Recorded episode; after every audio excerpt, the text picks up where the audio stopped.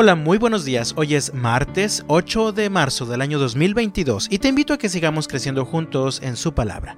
Dice la Biblia en Deuteronomio capítulo 29, en los versículos 2 al 6.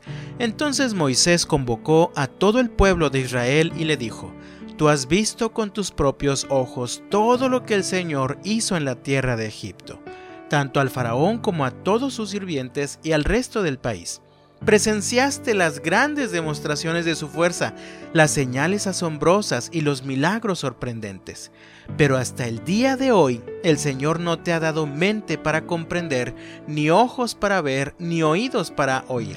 Durante cuarenta años te guié por el desierto, sin embargo, ni tu ropa ni tus sandalias se desgastaron.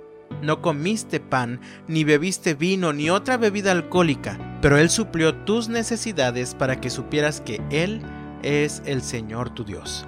El Señor es el mismo ayer, hoy y por los siglos. Su fidelidad, su misericordia y su bondad permanecen hasta nuestros días.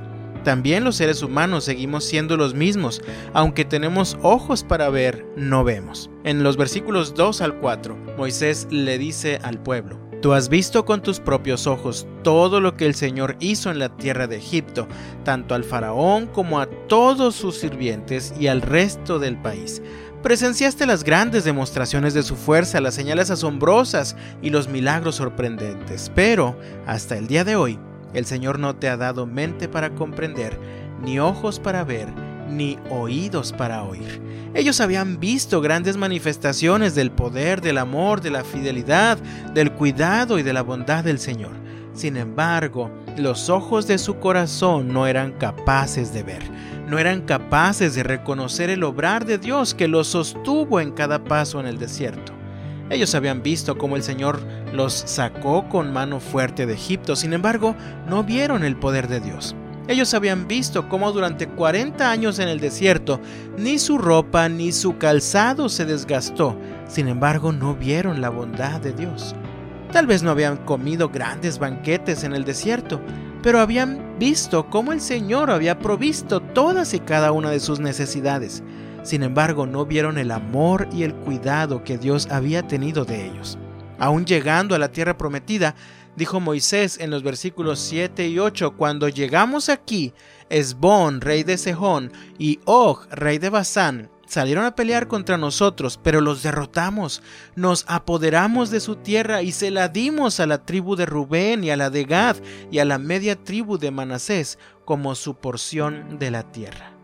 Habían derrotado a las naciones y reyes poderosos sin experiencia militar. Sin embargo, no vieron al Señor, quien iba delante de ellos, dándoles la victoria. Así que ellos debían ser agradecidos tal como dice el versículo 9. Por lo tanto, obedece las condiciones de este pacto para que prosperes en todo lo que hagas.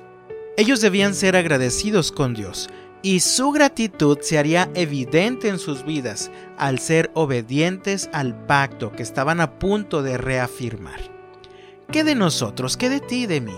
Aunque los hijos de Dios tenemos un nuevo corazón que sí es sensible a la palabra de Dios, debemos ser también intencionalmente agradecidos, porque al igual que el antiguo pueblo de Dios, miramos, pero muchas veces no vemos.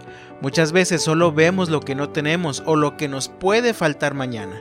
Así que te invito a reflexionar en lo siguiente, cómo se ha manifestado el poder, el amor, la bondad, la fortaleza y la misericordia de Dios en tu vida en medio de las circunstancias fáciles, pero sobre todo las difíciles que has vivido los últimos meses.